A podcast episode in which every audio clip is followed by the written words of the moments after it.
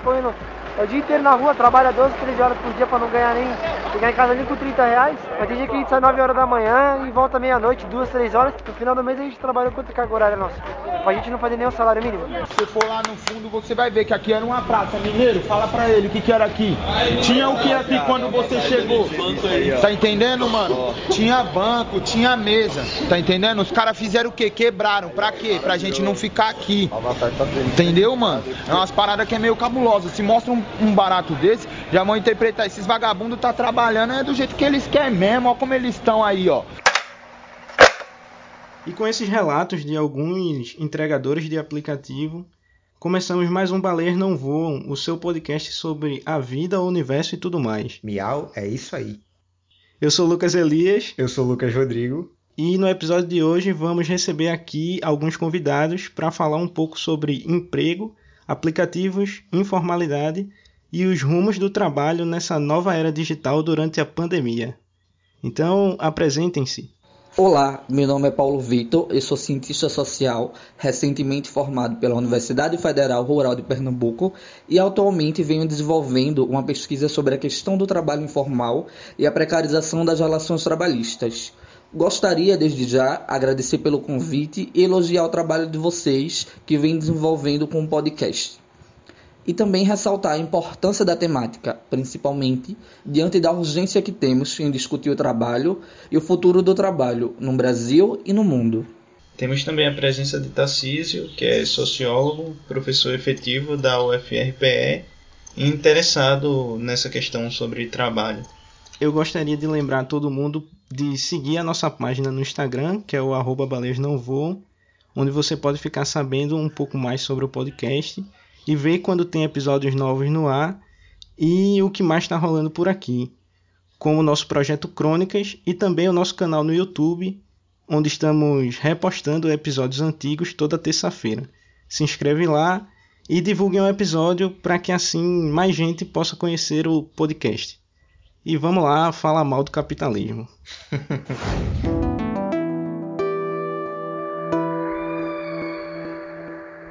então, Começando o primeiro bloco, nós vamos falar um pouco sobre trabalho e as suas mudanças. E eu queria saber alguns conceitos é, por parte de vocês sobre a concepção de vocês sobre o que é trabalho.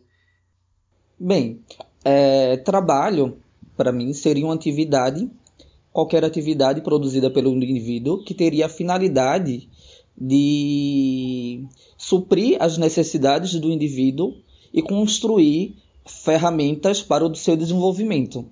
Quando eu penso no conceito de trabalho, eu logo relaciono principalmente com um debate conceitual epistemológico da, de Karl Marx, quando ele fala que a relação de trabalho deve ser uma relação consciente entre o homem e a natureza, processo qual o homem transformaria a natureza e se transformaria de forma concomitantemente. Mas, entretanto, quando a gente pensa no trabalho pós-revolução industrial, a gente perde todo esse debate, digamos assim, de trabalho como transformação do indivíduo e passa a conceituar o trabalho especificamente pela questão econômica, perdendo toda essa bagagem conceitual e de transformação, tanto do homem quanto uhum. da natureza. É, é, é um pouco reduzindo, né?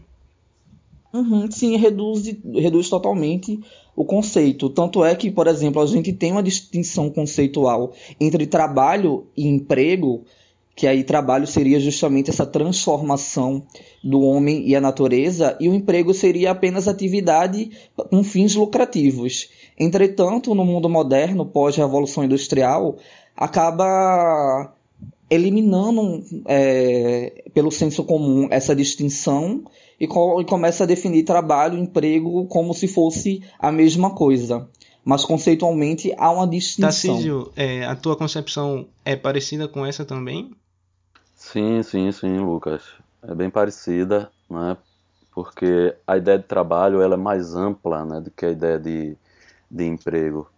O trabalho ele envolveria essas múltiplas capacidades humanas né, de transformar, sobretudo, a natureza, mas também o trabalho envolve é, aspectos não, não materiais dessa relação com a natureza que seria a própria dimensão da arte, do trabalho intelectual, né, que de forma direta não transforma a natureza, mas que é, contribui, né? Se a gente for pensar o trabalho intelectual, ele contribui para mudança, né, da realidade, né, da, da, natureza.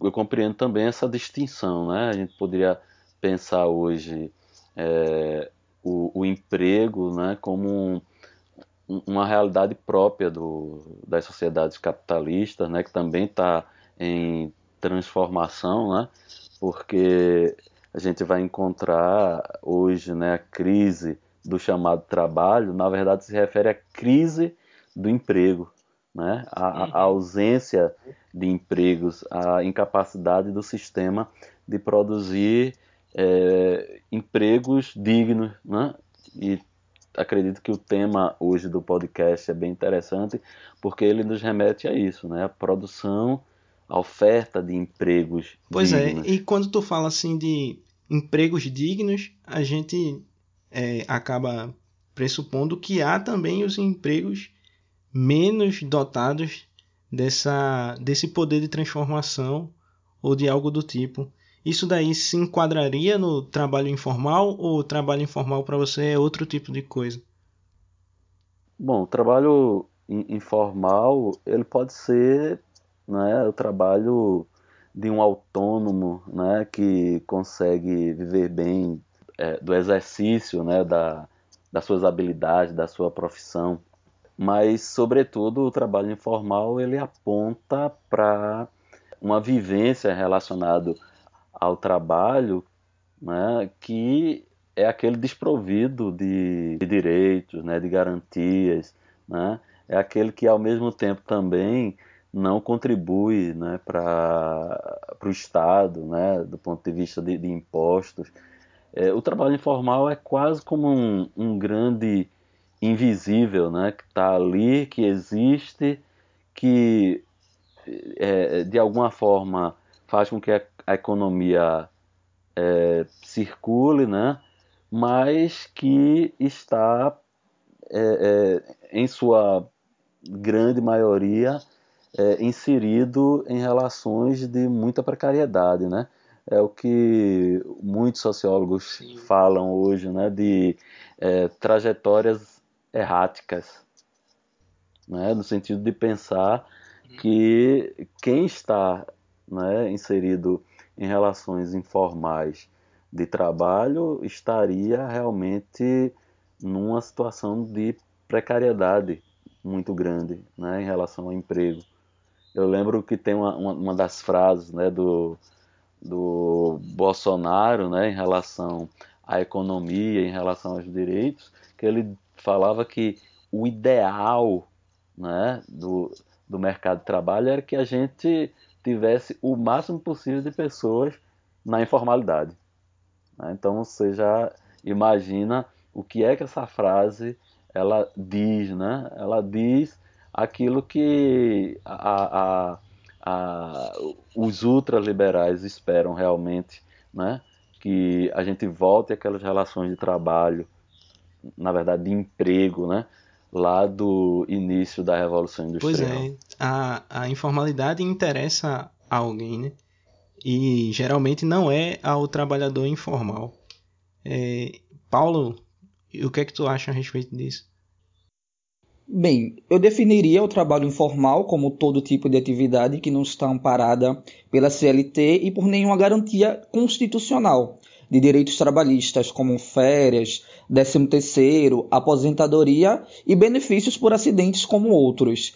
A gente tem no Brasil um, a informalidade em constante crescente, tanto é que os recentes dados do IBGE aponta que desde 2008 o número de trabalhadores informais é maior do que os trabalhadores formais, ou seja, a gente tem um aumento significativo no número de trabalhadores informais.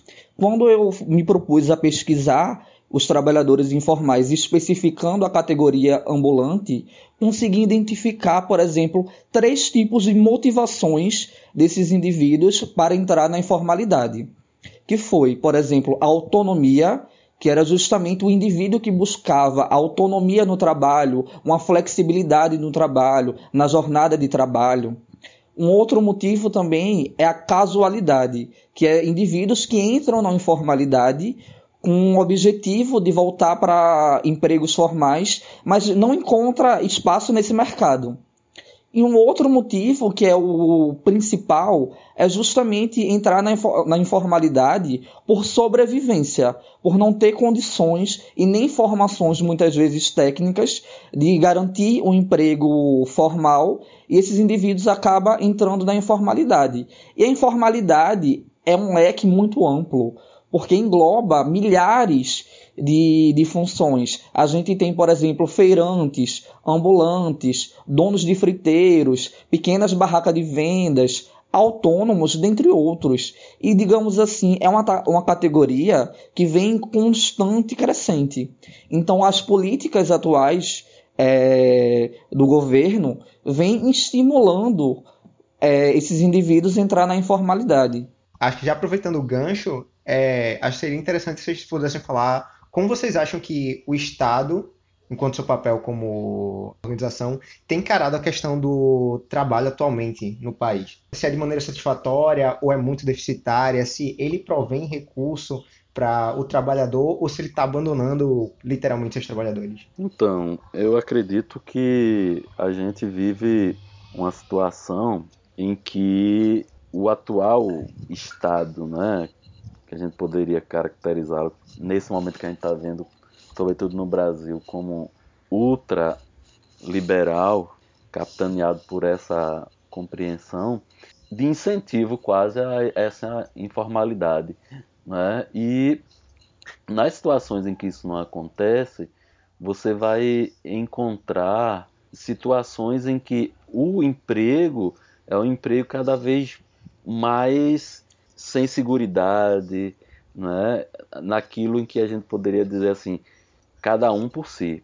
E aí o, o mercado né, vai criando certas expressões né, para atenuar, né, para tornar essa, esse vira né, de forma mais palatável, né, que é ser empreendedor, inovar, mas aí você segue sua vida sem que necessariamente o Estado ele tenha que se ocupar né, da tua segurança, né, do teu futuro. Na verdade, o Estado ele vai ser um lugar em que as pessoas não poderiam contar com ele, né? Agora, na verdade, é uma contradição grande, né, nesse processo todo, porque você vai ter de um lado né, todo o discurso afirmando para isso, né, vamos deixar que a mão invisível do mercado regule tudo, mas que no momento de crise as vidas né, não podem ser socorridas, mas as empresas e a economia, sim. Né? E o exemplo mais claro que a gente tem é esse momento da pandemia. Né? Então se libera com muita rapidez muito dinheiro para os bancos, para a população o Estado vai lá e churuminga e ainda coloca essas pessoas em situação né, de risco, né, porque você centraliza tudo num único pagador que é a Caixa Econômica. Então você tem é, é, formas aí de entender a, a, ação do Estado em relação ao emprego né, nos dias atuais de forma bem é, contraditória, né? Contraditória no sentido de que para as pessoas nada, mas para o mercado Pois é, muito embasado em questões meio vazias, como por exemplo o jeitinho brasileiro, que dizem que o brasileiro, por ter essa, entre aspas, malandragem, conseguiria se virar na informalidade e garantir o seu sustento. E isso não é posto enquanto uma ação deficitária do Estado, e sim um mérito pessoal daquele trabalhador que conseguiu é, levar comida para casa. Só que o problema não está nele conseguir comida, isso com certeza é positivo, ele está conseguindo sobreviver. Mas o problema é o que faz ele ter que buscar esses meios e não estar tá amparado por uma legislação trabalhista mais contundente, né? Justamente assim, o papel do Estado é fundamental para garantir e assegurar os direitos e a empregabilidade desses trabalhadores. Entretanto, o que vemos nesses últimos cinco anos é totalmente ao contrário. A gente teve é, reforma trabalhista, teve a PEC da terceirização irrestrita, teve a reforma da Previdência e todas essas reformas estruturais importantes em nosso país foi totalmente desfavorável ao trabalhador. Então, o que é que a gente tem como consequência em relação a isso? O aumento é, crescente da informalidade quando o discurso anteriormente era a gente vai fazer essas reformas para ampliar os empregos, a gente tem o um resultado totalmente contrário de tudo aquilo que era prometido. E a gente evidencia isso, essa crise nesse sistema trabalhista, principalmente na atual pandemia. Quando a gente tem dados do Sebrae que 600 mil microempresários fecharam as portas e mais de 9 milhões de funcionários foram demitidos e quais foram as ações do Estado na tentativa de segurar. A gente teve algumas medidas que foram é, tímidas e ineficazes. Por exemplo, a gente teve a medida da redução de juros, tivemos o refinanciamento das dívidas, a liberação de, de créditos por parte do governo.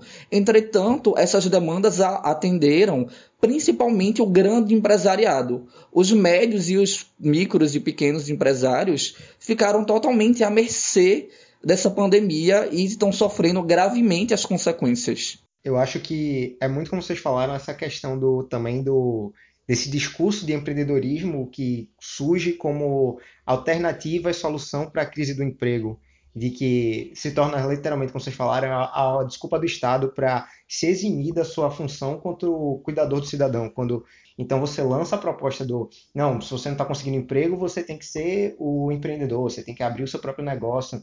E aí começa, a, eu vejo que não só por parte do governo, mas também até por parte da mídia e certas organizações que estabelecem essa ideia de empreendedorismo e meio que querem forçar a goela abaixo. E aí toda proposta, até mesmo de subsistência, é entendida como, como a proposta do empreendedor. Então surge aquela ideia do literalmente, que é trabalho informal, mas eles não vão tratar como trabalho informal, não vão falar que é informalidade. Vão dizer que é empreendedor, mas é um empreendedor que não tem empresa, é um empreendedor que não tem loja, que não, tem, que não é dono dos meios de produção, é o empreendedor que está lutando para sobreviver, que tudo que vende. E aí você tem, você vai ter desde engrandecer histórias de, sei lá, o cara que está vendendo brigadeiro para conseguir pagar o transporte para ir para a faculdade, ou engrandecer histórias de ah, do cara que está fazendo horas e horas entregando iFood para garantir o sustento da família e chamar esse cara de empreendedor quando esse cara está tá tentando sobreviver. Esse cara não está fazendo um projeto de trabalho.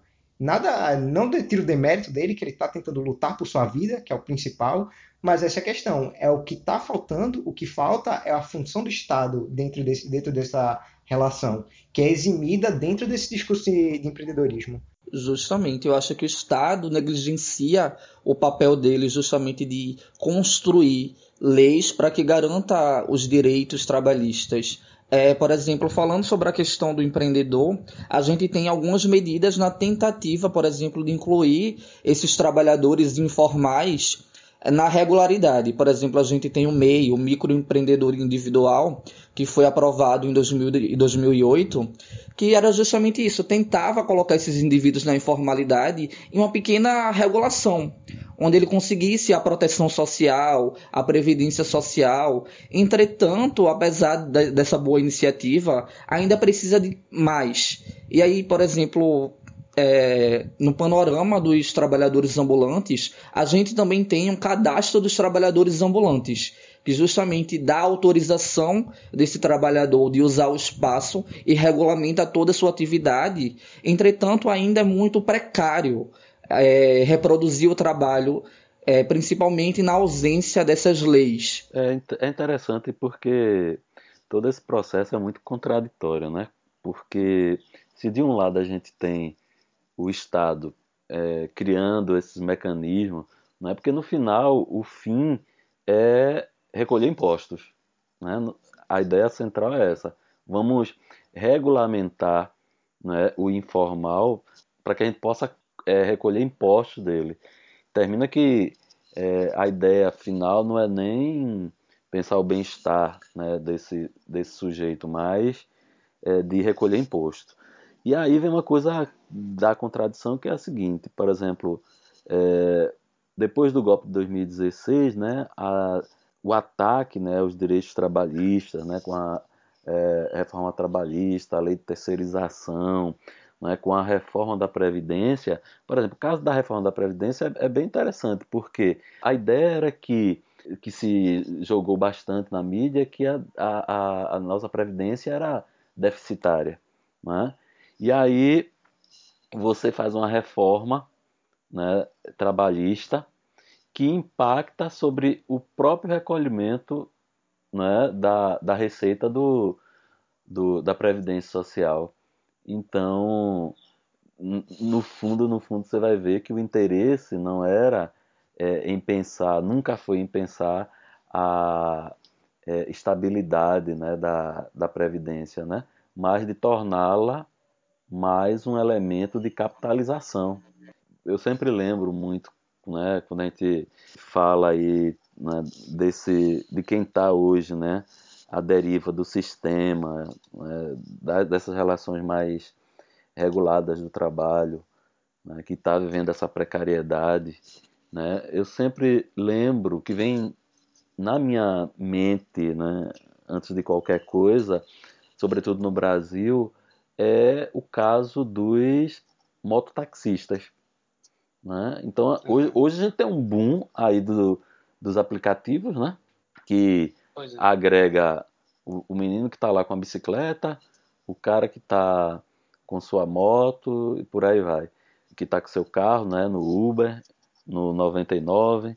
Mas anterior a toda essa lógica aí, a gente já tinha os o boom né, do mototáxi, né?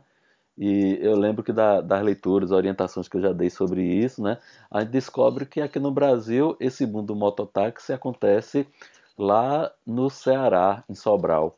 E por quê? Justamente isso, né? Pessoas que começaram a ficar desempregadas encontram nessa modalidade de trabalho uma saída, né, para sobreviver. Mas aí é engraçado como os aplicativos chegam e incorporam esse conjunto de pessoas que viviam. Né? Eu moro numa cidade do interior. Né? A gente tinha muito mototáxi. Mas agora é engraçado, porque os mototáxis, além de mototáxis, são também é, trabalhadores de aplicativos. Sobretudo esses aplicativos de, de comida né, de, de, desse tipo de serviço.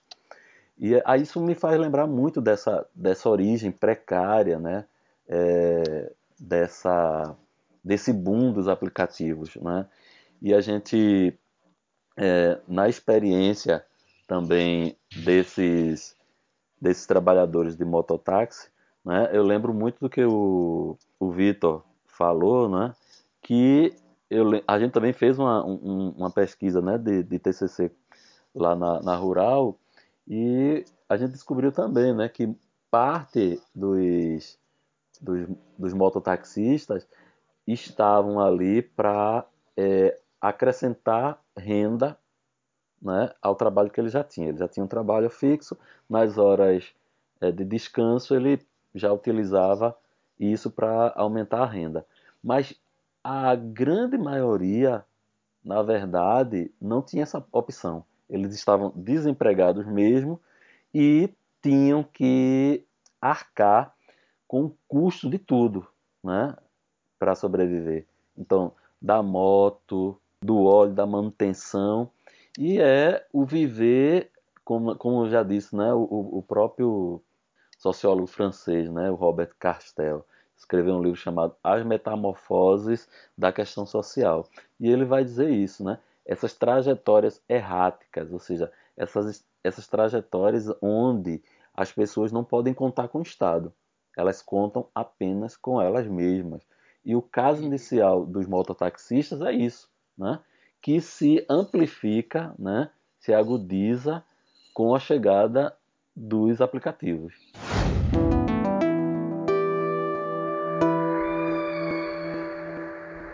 O mundo do trabalho ele não é uma coisa estática, né?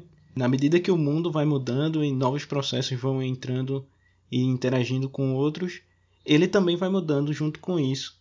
E aí é, eu queria saber de vocês como é que vocês acham que o, o desenvolvimento de novas tecnologias nessa era digital tem afetado o mundo do trabalho. É, a gente ouve muito falar de palavras como uberização, precarização.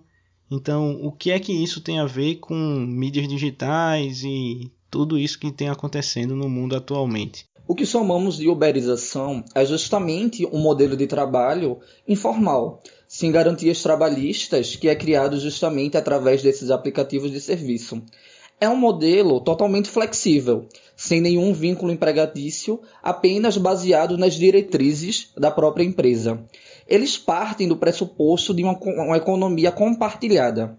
É, nesse modelo pressupõe que esses trabalhadores trabalham, digamos assim, de uma forma de parceria juntamente com a empresa é, que contrata e com a empresa do aplicativo e vem se tornando cada vez mais comum esse tipo de atividade. Tanto é que nesses últimos dois, três anos tivemos uma grande expansão no número de aplicativos, no número de trabalhadores que estão prestando serviço ao aplicativo e vem se tornando uma realidade cada, cada vez mais presente. A gente presencia, por exemplo, nesse episódio da pandemia, um aumento significativo desses trabalhadores de aplicativo e também, digamos assim, a importância que esse novo modelo de trabalho vem surgindo para sanar algumas deficiências que, digamos assim, o mercado tradicional vem apresentando. Para mim, é algo positivo e negativo.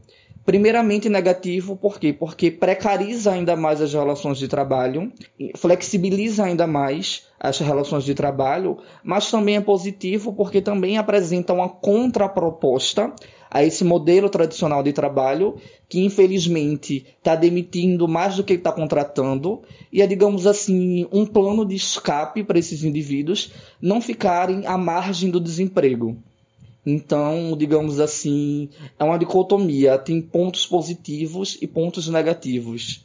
Entendo. Eu penso que o boom, né, que a gente tem hoje de aplicativos, né, eles respondem a uma demanda social da modernidade, sobretudo a rapidez, a necessidade de ter agora.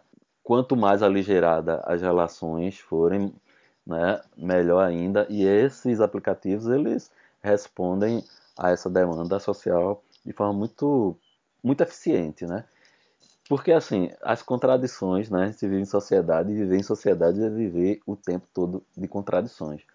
Porque vejam só, as pessoas que criticam é, a precarização na qual estão expostas os trabalhadores de aplicativos de, de comida, de transporte, eles são também aqueles que se utilizam desses mesmos é, aplicativos.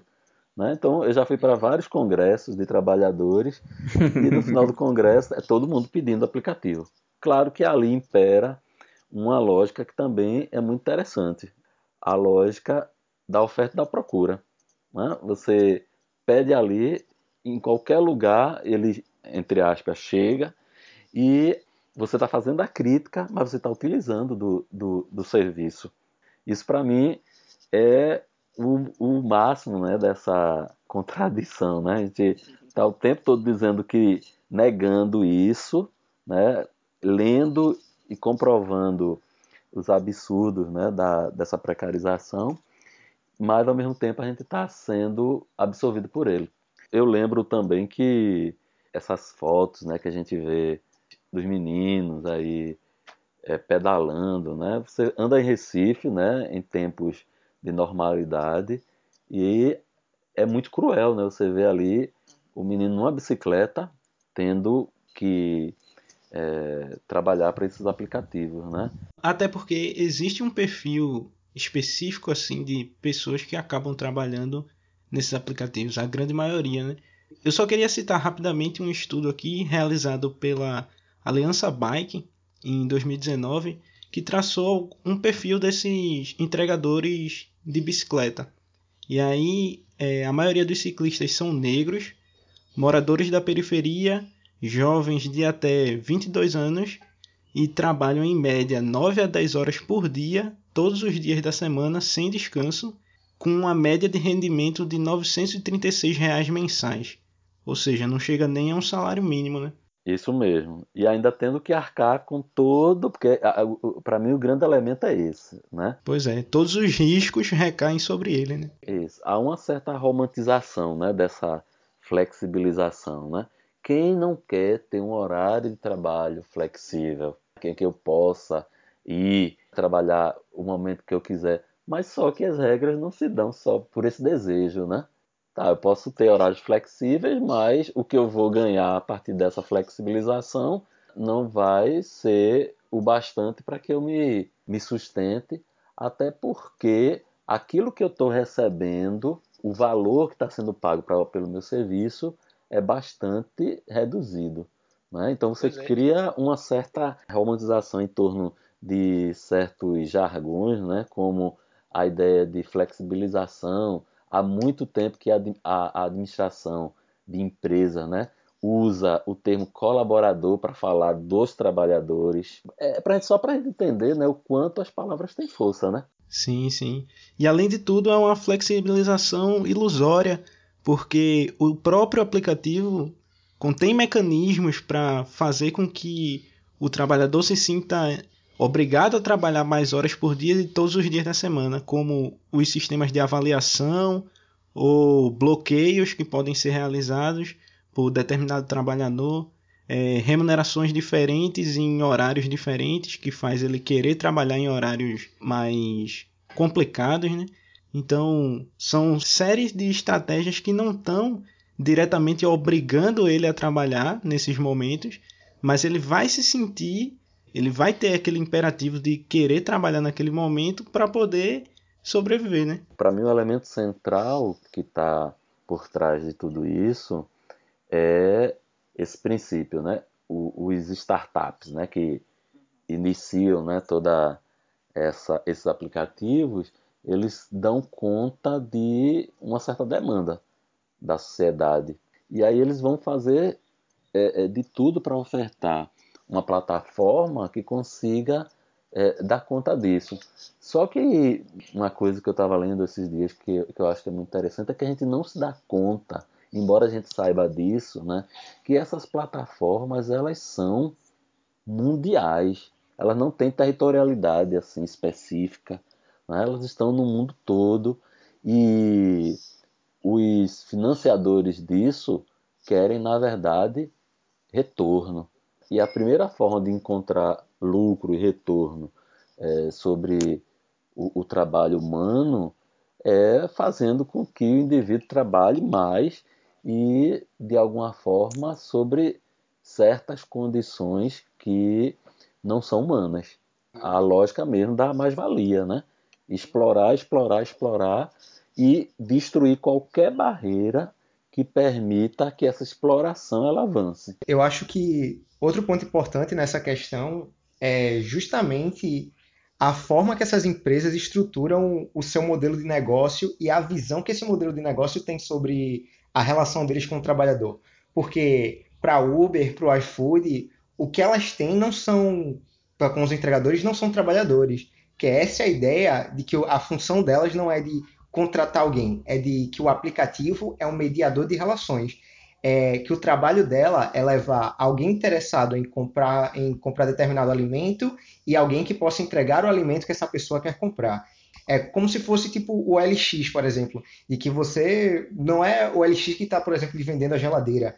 É um outro, é uma outra pessoa que você vai lá e compra. A ideia que eles têm nesse plano de negócio é, é isso. Então, é uma forma de também, você pode enxergar como uma forma de burlar a legislação trabalhista que beira aquela ideia de pejotização, de trabalhadores de PJ, de o contrato ser um contrato de, em vez de trabalhador empregado, é um contrato de empresa para empresa.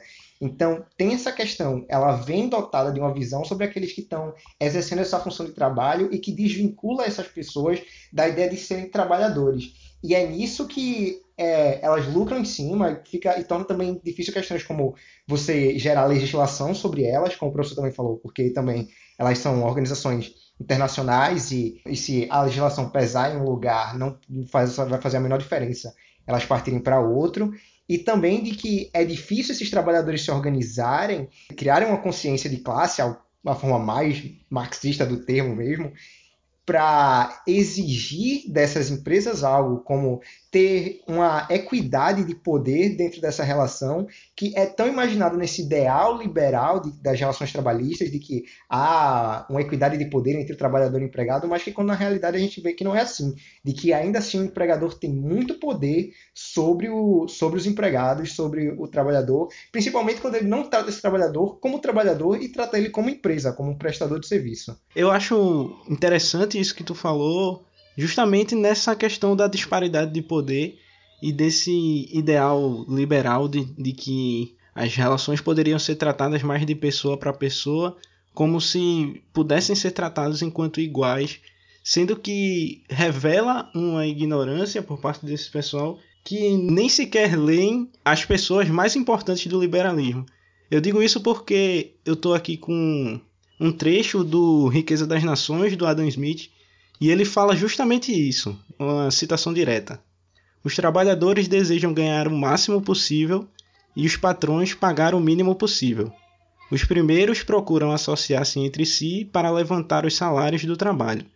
Os patrões fazem o mesmo para baixá-los. Não é difícil prever qual das duas partes normalmente leva vantagem na disputa e no poder de forçar a outra a concordar com as suas cláusulas. Os patrões, por serem menos numerosos, podem associar-se com maior facilidade.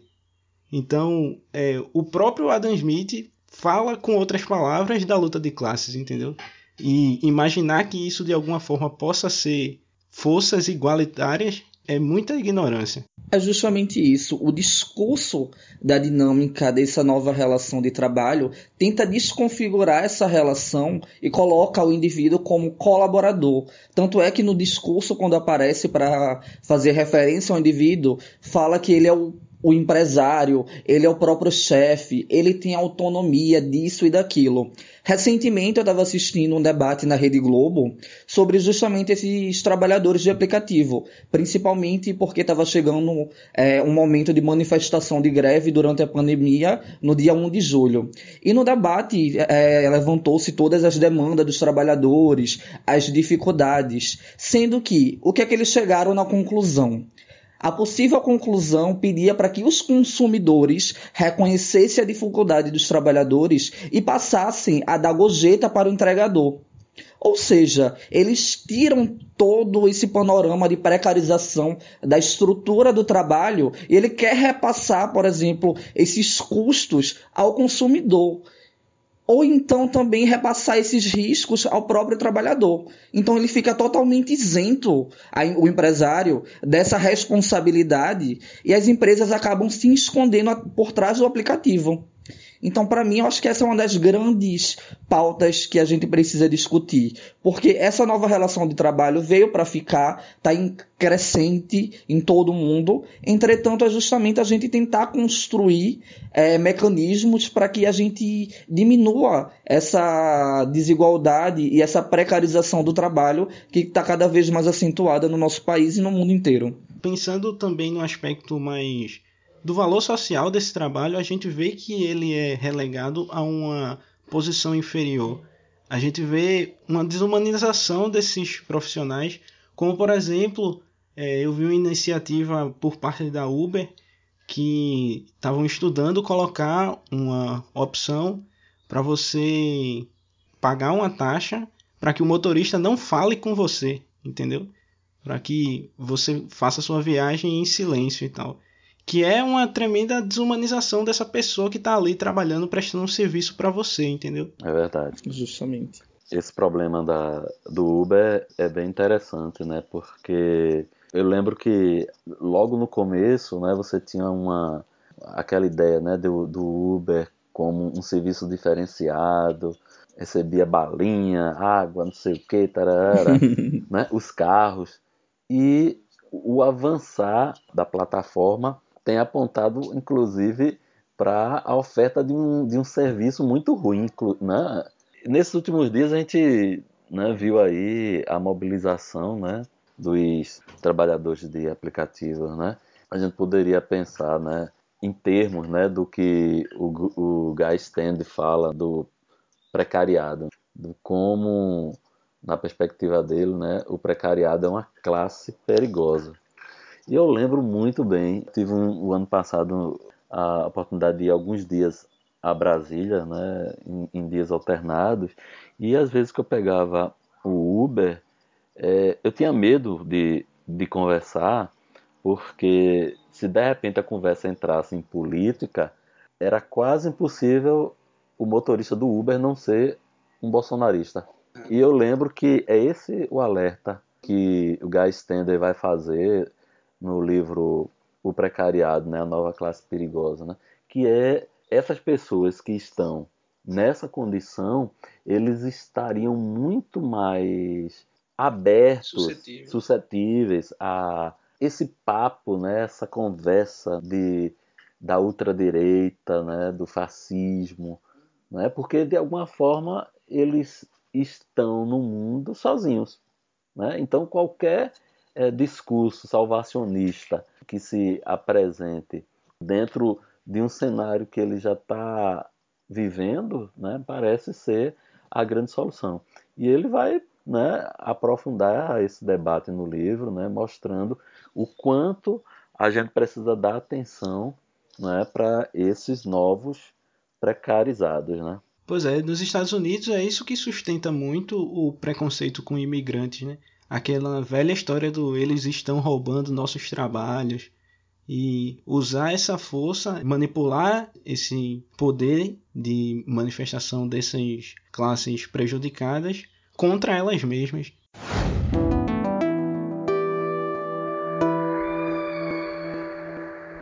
Agora a gente está nesse momento de crise, de pandemia, e é justamente sobre essa questão que a gente quer falar agora nesse terceiro bloco. É até interessante a gente dar uma olhada sobre os dados que revelam muita coisa sobre esse atual momento para o cenário do trabalho e das relações trabalhistas, ao mesmo tempo que revelam casos curiosos, como por exemplo o número de desempregados. O PNDA do IBGE mostrou que o índice de desemprego até aumentou, mas o aumento não foi tanto quanto a gente imagina. É um aumento de em torno de 300 mil desempregados. Mas é muito em questão a forma que esse dado é, é tirado. Porque o IBGE considera como desempregado aquele indivíduo em idade para trabalhar que esteja fora de um cargo e que esteja procurando um emprego. Então, ou seja, quando a gente olha só os indivíduos interessados em procurar emprego, a gente vê que o número de desemprego dentro desses termos se torna menor. Agora, para ter uma real noção da perca de vagas de trabalho, de postos de trabalho, a gente pode olhar, por exemplo, o índice de desocupação, que bateu a o recorde da série com aproximadamente uma perca de quase de 8 milhões de empregos entre março e maio. Isso mostra quando, se você olha esse índice de ocupação, que tem uma visão mais ampla, que considera também indivíduos que não estão procurando empregos, mas que perderam também seus postos de trabalho, você vê que parece que há uma certa estagnação de uma parte da população que já perde as esperanças de entrar no mercado de trabalho. Há uma certa visão que não há emprego, de que o cenário agora de pandemia, esse cenário de crise, tira literalmente as esperanças do trabalhador de pleitear um emprego, tá ligado? Então você tem uma grande parte da população que perdeu o emprego e não tem a menor esperança de que vai conseguir algo. É um cenário bem catastrófico que mostra muito também como esses, esses aplicativos, esses modelos de emprego flexibilizado e precarizado podem começar a atingir de maneira mais efetiva a, essa população agora dentro da pandemia e no pós-pandemia. Com isso eu queria perguntar como é que vocês enxergam a questão do trabalho dentro desse cenário de pandemia, frente a esses dados e frente a toda essa situação que a gente está vivendo. Como é que vocês acham que a gente vai viver um pouco depois disso? Então, é, antes de mais nada, é, sobre a questão da, do trabalho diante da pandemia, aqui a gente tem dois grupos de estudos que já, é, justamente está fazendo esse mapeamento, que é a Firework Pesquisação, que ela está presente em nove países, que é coordenado pela Universidade de Oxford, e a Rede de Estudos e Monitoramento de Reforma Trabalhista, REMI.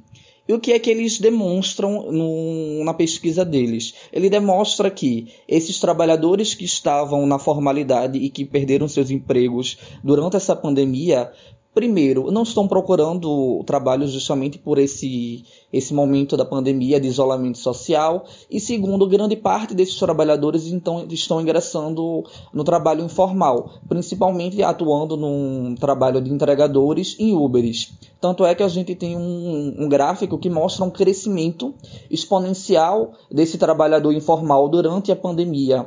O que, é que a gente também evidencia? A gente evidencia que, por exemplo, esses trabalhadores que estão atuando na pandemia de forma de entregadores ou de Uberes estão aumentando sua jornada de trabalho, que está em média entre 5 a 15 horas por dia.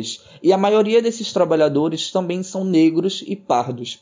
Uma grande questão que eu acho que a gente tem dessa pandemia é que a gente percebe a necessidade do Estado e do, do poder legislativo e das políticas públicas para o enfrentamento dessa pandemia, que infelizmente nessa atual gestão não tiveram respostas eficazes e rápido como se precisava. A gente tem, por exemplo, a questão do auxílio emergencial, que de emergencial não teve nada ajudou a população, entretanto, trouxe mais dor de cabeça, é, causou desconforto para grande parte da população que não conseguiu sacar esse auxílio. Tanto é que a gente ainda tem mais de milhões de pessoas que ainda não recebeu. De um lado, a gente tem um interrompimento desses trabalhos em grande parte dos setores. De um lado, a gente tem um Estado que não efetivou medidas eficazes para justamente tentar diminuir as perdas de trabalho, tentar diminuir a precariedade desses trabalhadores, porque é muito difícil a gente dizer para o trabalhador, sem garantir justamente o, a sua sobrevivência, essa renda fixa, dizer que vai ficar em casa em isolamento. Eu recentemente participei de uma ação é, chamada Quarentena Sem Fome, onde a gente teve o objetivo, por exemplo, de arrecadar alimentos e transformar em cesta básica para entregar à população mais vulneráveis. E quando a gente entra, principalmente nessas periferias, a gente vê que não tem condição alguma de praticar o isolamento social. Primeiro, não tem infraestrutura não tem saneamento básico. Geralmente, grande parte dessas casas são de um ou dois cômodos, com mais de geralmente entre três e cinco pessoas dentro da casa. Como é que a gente fala para esses trabalhadores para ficar em casa? Como é que a gente fala para esses trabalhadores manter-se em isolamento social se o Estado demora em garantir justamente esse subsídio para manter os trabalhadores em casa? Então, para além disso, também tem justamente a questão, como a gente falou anteriormente, das medidas, que era justamente para garantir que as empresas não, perder, não fechassem não, e não perdessem posto de trabalho. Entretanto, grande parte dessa política foi para beneficiar os grandes empresariados, os bancários, dentre outros, os micro e pequenos empreendedores, vêm sofrendo realmente, gradativamente, durante essa pandemia, justamente na, na falta dessas políticas que garanta a sua sobrevivência, pelo menos até o fim da pandemia. É, recentemente a gente teve aquele dado de que menos de 17% dos recursos que seriam destinados a, ao apoio das empresas chegaram na mão, literalmente, dessas empresas. E chegou provavelmente para o grande capital, para as grandes empresas, e que o pequeno e médio empreendedor, que poderia contar com o auxílio do governo, mais uma vez, está às mínguas, está a ver navios sem condições, e é mais uma vez o Estado se eximindo de seu papel quanto provedor, como o órgão que devia estar mediando está organizando essa situação de pandemia e garantindo a sobrevivência dos indivíduos. Mas, mais uma vez, ele se afasta e descumpre o seu papel. Pois é, pessoas que se encontravam em situações de vulnerabilidade acabam agravando ainda mais essa situação, né? Sem falar da pressão exercida pelo mercado para a reabertura do, do comércio, que faz com que essa situação de pandemia se prolongue ainda mais no tempo, fazendo com que essas consequências acabem afetando ainda mais essas pessoas que já se encontravam numa posição muito difícil. E o pior disso tudo é imaginar que todas essas consequências não vão acabar assim que a doença acabar, porque as consequências econômicas vão vir e a gente já sabe quem é que vai pagar essa conta, né? É, isso mesmo. O pós-pandemia é que vai ser um cenário mais catastrófico ainda, né? Porque vai ser o momento, inclusive, de atacar os que ainda têm direito. O cenário vai ser de tornar a ideia de direito algo bem longínquo, né? Da realidade da classe trabalhadora. O Vitor falou aí dessa pesquisa, né, que foi feita, né, inclusive participação aqui da UFPE, né, sobre os entregadores de aplicativos, né? E é engraçado, né? Porque quando a gente lê, né, saiu uma parte dessa pesquisa no, na, na BBC e eles entrevistam, né, os responsáveis, né, os representantes do aplicativo e eles falam nossos parceiros entregadores, né? É, são parceiros. Mas o que a pesquisa vai mostrar justamente, né, que é o aumento das horas de trabalho e a redução dos valores pagos. Tanto é que a greve que teve agora no dia 1 exigia também o aumento do percentual né, que fica para os entregadores, né, porque muitos têm observado que o que tem sido repassado pelas empresas não corresponde ao valor acordado no, no aplicativo, no, no contrato né, do aplicativo. Há uma intensificação das horas de trabalho e uma redução do valor a ser recebido, que é, gente, isso é maxi total, né? Falando da sociedade capitalista. A forma de conseguir a, a mais-valia, o lucro, é isso, ampliando horas de trabalho e reduzindo o pagamento do, dos trabalhadores. Nesse fenômeno de precarização, né, eu queria recordar também um pouco desse livro né, do, do Standick, né, que ele vai falar que o surgimento do precariado desses que estão nessas condições estaria associada a um certo fenômeno né, de que ele vai atribuir a sentimentos, né? De alguma forma assim, o precariado, né, ele se move em torno de quatro emoções, né? Que ele, ele diz que a raiva, a anomia, a ansiedade e a alienação.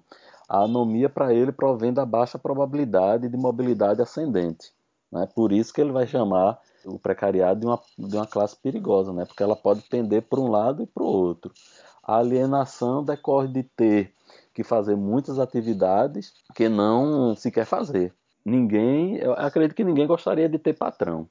O ideal seria ninguém ter patrão. Mas existem certos tipos de trabalho que as pessoas também não gostariam de estar expostas. E a ansiedade, ele vai dizer que se origina da incerteza econômica crônica. E a insegurança e raiva derivam em grande parte do sentimento que nenhum partido ou político articula uma agenda voltada para o precariado. Daí, quando um, um, radical surge com ideias loucas, esse pessoal tende a apoiá-lo, né? Mas eu penso que do ponto de vista do cenário, é um cenário muito ruim para quem já está a serviço desses aplicativos, mas é um cenário também tão ruim, ou pior, eu diria, para é, os trabalhadores que ainda têm direitos garantidos, porque a ofensiva vai ser muito, mas muito grande. O que aconteceu de 2018 para cá vai ser fichinha para o que vai acontecer depois dessa pandemia. Acredito que os trabalhadores eles precisam estar mais do que nunca organizados para poder responder à altura né, a esses ataques, mas, sobretudo, eu acho que a gente precisa estar atento ao canto da sereia, dizendo que, por exemplo, o trabalho no Brasil é muito caro, a carteira assinada é muito cara, que o empregador paga muito, por isso que não consegue contratar. E a gente viu que pelas reformas que aconteceram, isso não é verdade, né? Mas infelizmente muitos trabalhadores estão caindo nesse canto da sereia ainda. Pois é, e a gente acaba entrando numa situação complicada onde grande parte do poder de resistência viria através de uma organização política, de um engajamento entre esses profissionais que estão sendo prejudicados no mesmo momento em que há um grande movimento de negação da política, né? De colocar a política como algo inerentemente atrelado à corrupção e coisas do tipo, que dá voz a setores mais extremos. Isso é complicado, por isso que eu acho muito interessante a gente falar um pouco mais desse movimento do 1 de julho, que foi o break né, dos aplicativos, que conseguiram fazer uma mobilização numa época de pandemia através das redes sociais, conseguindo fazer-se ouvir as suas pautas e angariar bastante simpatizantes. É, tem uma matéria aqui de um site chamado Rede Brasil Atual que analisou as avaliações negativas que os aplicativos receberam nesse dia 1 de julho. E foram mais de 50 mil avaliações negativas na Apple Store e na Google Play Store voltada a esses aplicativos. O que faz a gente perceber que essa manifestação online conseguiu conquistar a simpatia de vários internautas que foram lá dar essa avaliação negativa e pedir por melhores condições de trabalho. Ao mesmo tempo que a gente vê uma certa organização com pautas unificadas e um discurso muito coerente acerca das situações que eles estavam sofrendo e pedindo seus direitos, né? Então, o que é que vocês teriam a falar sobre essa manifestação? Eu acho que foi uma das coisas do ponto de vista da luta por direitos. Eu, eu consideraria né, esse evento como histórico, né? Porque você organizar aqueles que não estão organizados é fundamentalmente um grupo muito heterogêneo. Não é? Você tem, por exemplo, motorista do Uber que é engenheiro. Então, é um grupo que é muito heterogêneo do ponto de vista da formação, do conhecimento, mas é um grupo precarizado. Então, você realizar um evento que consiga. Eu pessoalmente achava que não ia funcionar, não é? Porque a, a coisa está tão ruim, né? as pessoas estão precisando sobreviver, sobretudo nesse momento de pandemia, que eu achava que não ia ter tanta aderência. Mas aí eu acho que ficou registrado esse elemento de solidariedade de classe que precisa ser alimentado, porque, como diria novamente o Gustand, né, o precariado ela é, uma classe em formação e ainda não é uma classe para si no sentido que Marx coloca, né? Então há uma trajetória muito muito longa ainda para se pensar essa categoria como uma classe em si, que é muito parecida, né? Claro que com suas diferenças aí em relação, por exemplo, ao pessoal que trabalha na, no telemarketing, né? O cara ali tem um contrato de trabalho, mas é também um, um trabalho bem ruim, bem precarizado, né? Porque há uma rotatividade muito grande de trabalhadores, há uma pressão é, emocional muito grande também né, um trabalho que envolve isso, mas que é também um grupo que é difícil de organizar. E é difícil de organizar por quê? Porque há muita rotatividade. E no, nos aplicativos, a, a grande questão é justamente isso, né? Eles são muito heterogêneos, uma, uma categoria muito heterogênea.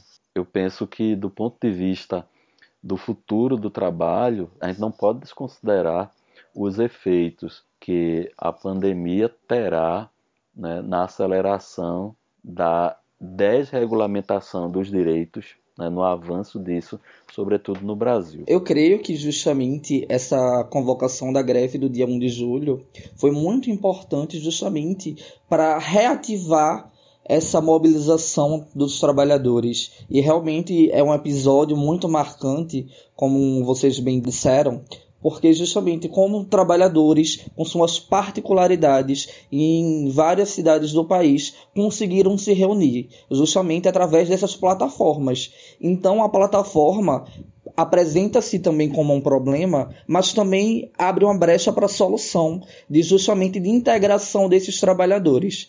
É muito importante justamente isso, por quê? Porque esses trabalhadores que estão à mercê, digamos assim, da pandemia, estão na linha de frente também, fazendo essas entregas de comida, trabalhando como Uberes, estão sentindo na pele, principalmente na pandemia, a dificuldade que é atuar e trabalhar nessa precarização.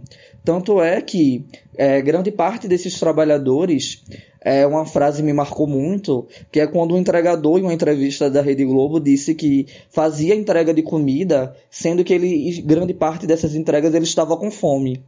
Ou seja, ele não tinha tempo nem de fazer a pausa para poder comer, para poder fazer suas necessidades fisiológicas. Então a gente evidencia que precisamos sim nos mobilizar, precisamos sim é, que a população cada vez mais se mobilize, principalmente no pós-pandemia, que é quando a gente vai evidenciar o aumento exponencial do desemprego, vai ampliar a crise econômica e política também, que já não anda muito boa.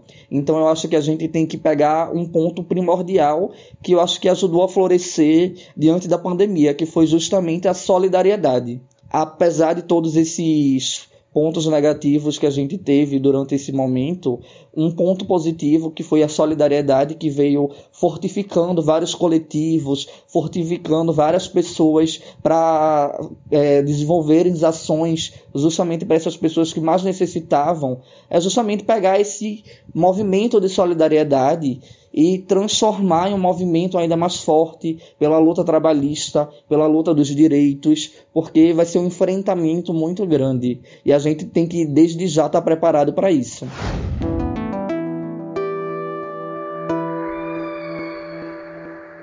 Eu acho que a gente já pode passar para as considerações finais. E aí eu queria que vocês falassem um pouquinho como é que você imagina o futuro das relações do trabalho tanto no Brasil como de forma geral, é, levando em conta principalmente essas questões das mídias digitais, da virtualização, porque afinal novas relações de trabalho se constroem nesses espaços virtuais, né? E isso vai impactar bastante no mundo do trabalho, e é isso que eu queria ouvir de vocês. Então, eu acho que pra... eu sou um pouco pessimista em relação a esse futuro tomando como dado o presente. Sim, eu entendo. Eu não nego a capacidade revolucionária, né, da história, dos indivíduos que formam essa história de mudar esse futuro.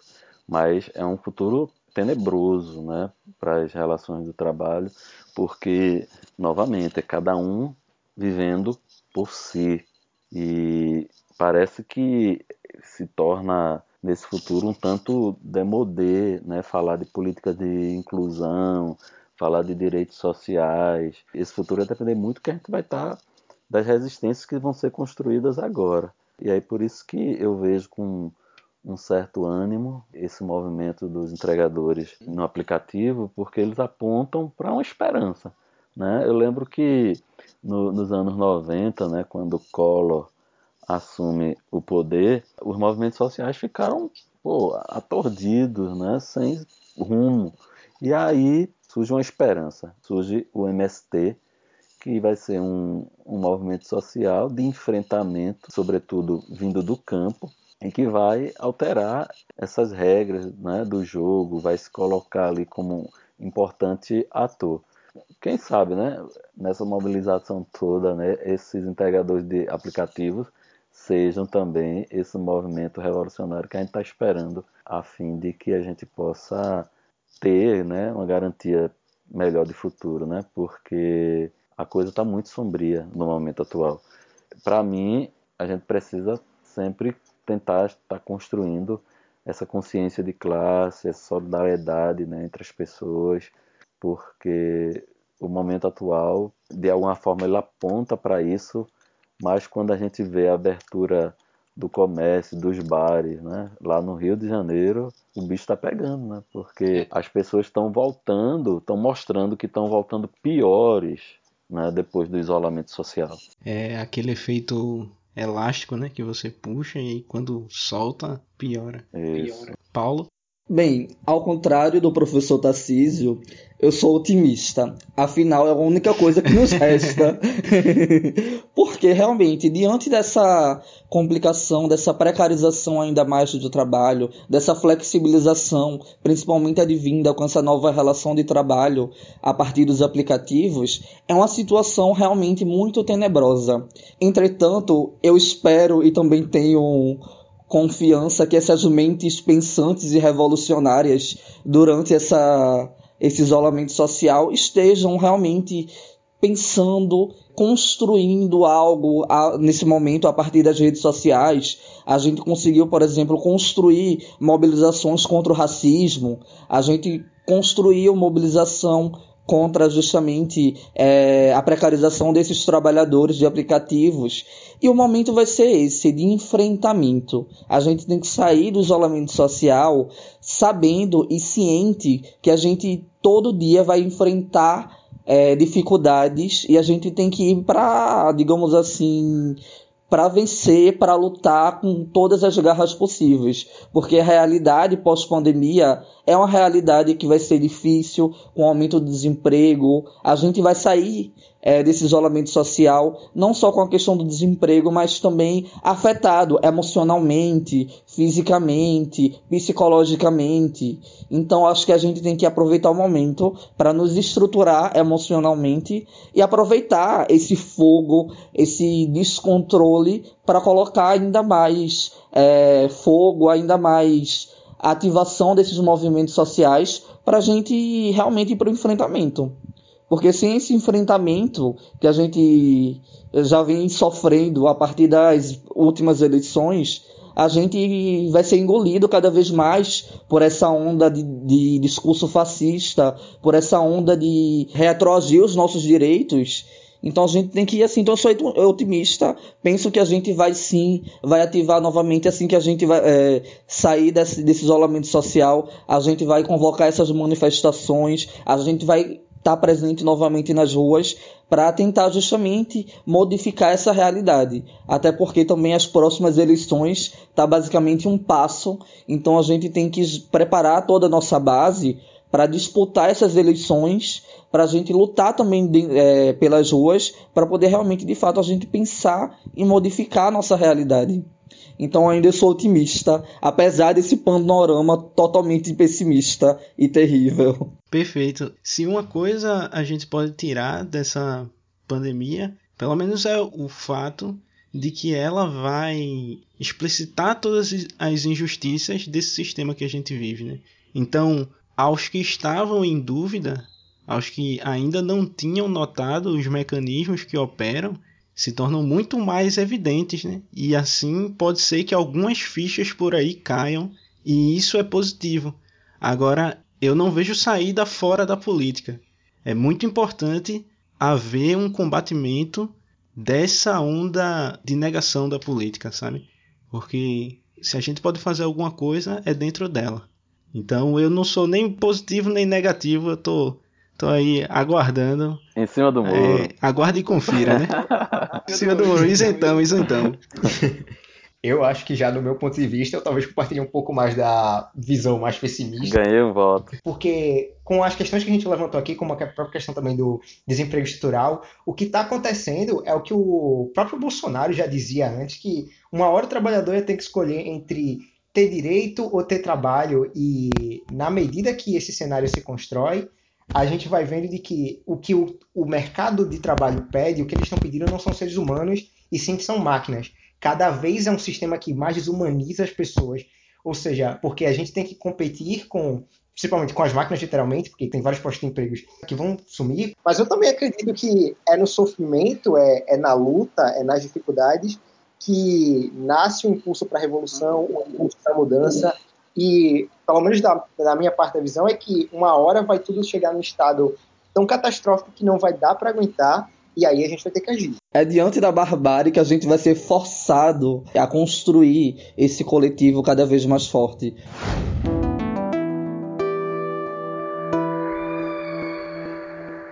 Então é isso, gente. Eu quero agradecer aqui a participação de vocês é, a disponibilidade. Foi um papo muito produtivo, um tema super relevante. E, assim, quando a gente conversa sobre, de uma certa maneira faz com que diminua a ansiedade de estar tá nesse momento tão incerto, sabe?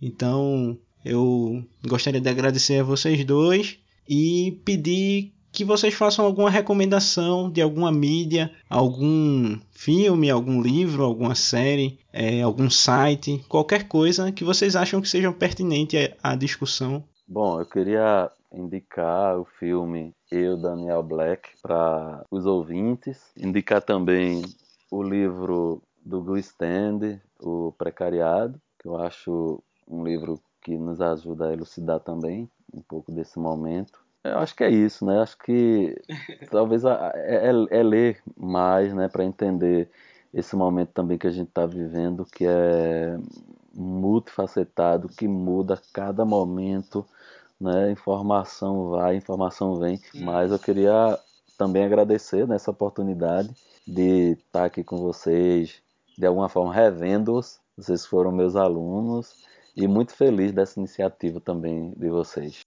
Bem, primeiramente eu gostaria também de agradecer o convite, principalmente sobre essa temática que é tão importante, que é uma temática também que eu venho pesquisando nesses últimos anos, que é a questão do trabalho, a precarização do trabalho e a importância da gente tratar o trabalho como uma categoria muito importante e relevante para a sociedade.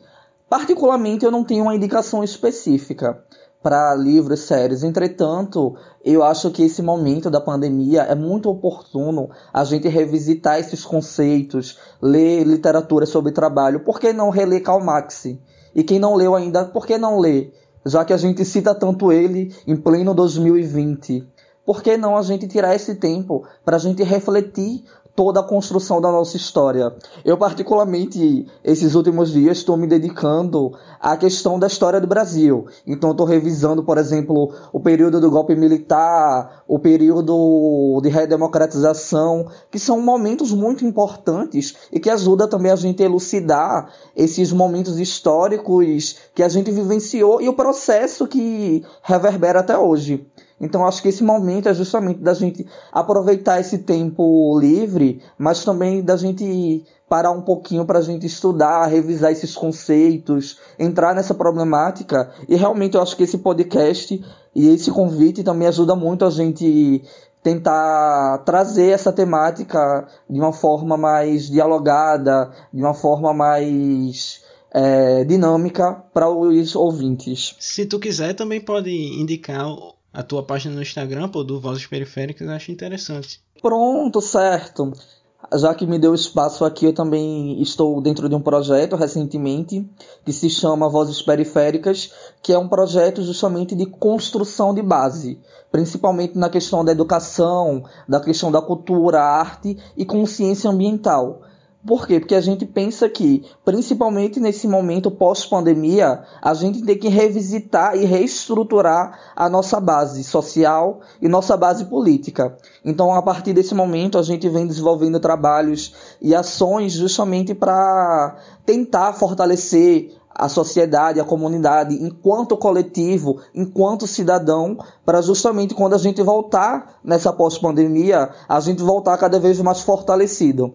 Então, quem puder, procurar lá no Instagram, Vozes Periféricas, ou no Twitter, ou também no nosso site. Muito obrigado.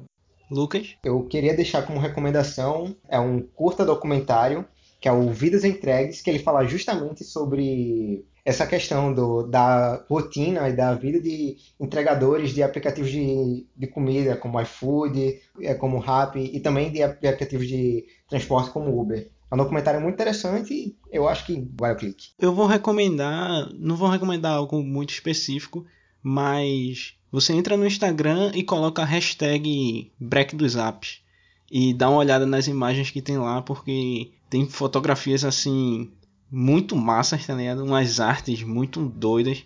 E é aquela coisa, né? Às vezes uma foto vale mais do que mil palavras.